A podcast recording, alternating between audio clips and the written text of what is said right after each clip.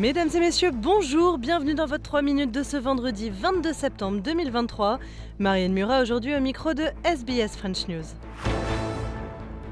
Rupert Murdoch tire sa révérence. Le mania des médias âgé de 92 ans démissionne de la présidence de Fox Corporation et de News Corp.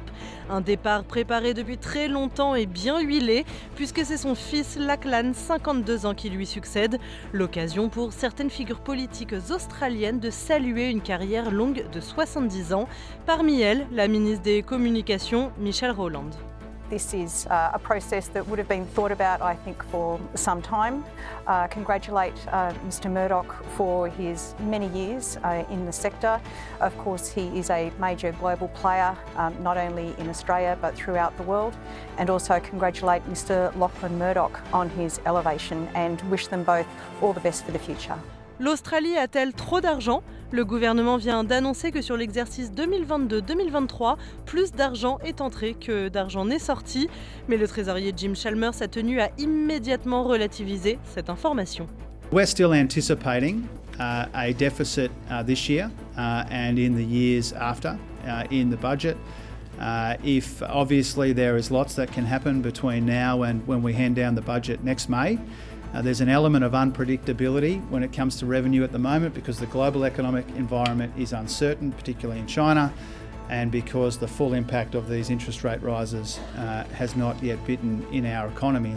Et enfin, sur la scène internationale, le pape entame un déplacement de 48 heures à Marseille, en France. Ce n'est pas une visite d'État, insiste François, qui est le premier souverain pontife à se déplacer dans la cité phocéenne en près de 500 ans. Le pape François devrait parler de la situation migratoire en Méditerranée. Les précisions de Marie Cassadebeg pour Radio France Internationale. Il ne s'agit pas d'une visite d'État, le pape François a tenu à le préciser, il ne vient pas en France, mais à Marseille.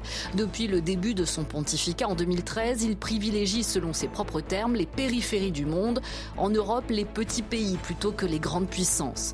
C'est donc une ville symbole qu'il a choisi de visiter, Marseille, ville multiculturelle, multiconfessionnelle, ville frontière au bord de la Méditerranée. François consacrera son séjour au sort des migrants, l'une de ses plus grandes préoccupations.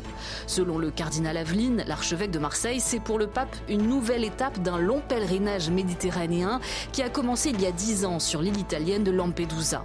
François se rendra dès son arrivée ce vendredi à la stèle dédiée aux marins et aux exilés disparus en mer, un monument qui surplombe la ville et offre une vue imprenable sur la côte. Autre temps fort de ce déplacement, une déambulation en papa mobile ce samedi sur l'avenue du Prado qui borde la plage, avant une messe au stade Vélodrome devant plus de 50 000 personnes. Voici pour l'essentiel de l'actualité. Je vous souhaite de passer un très bon week-end et lundi, retrouvez Léo Roussel pour votre prochain 3 minutes. Au revoir messieurs, dames.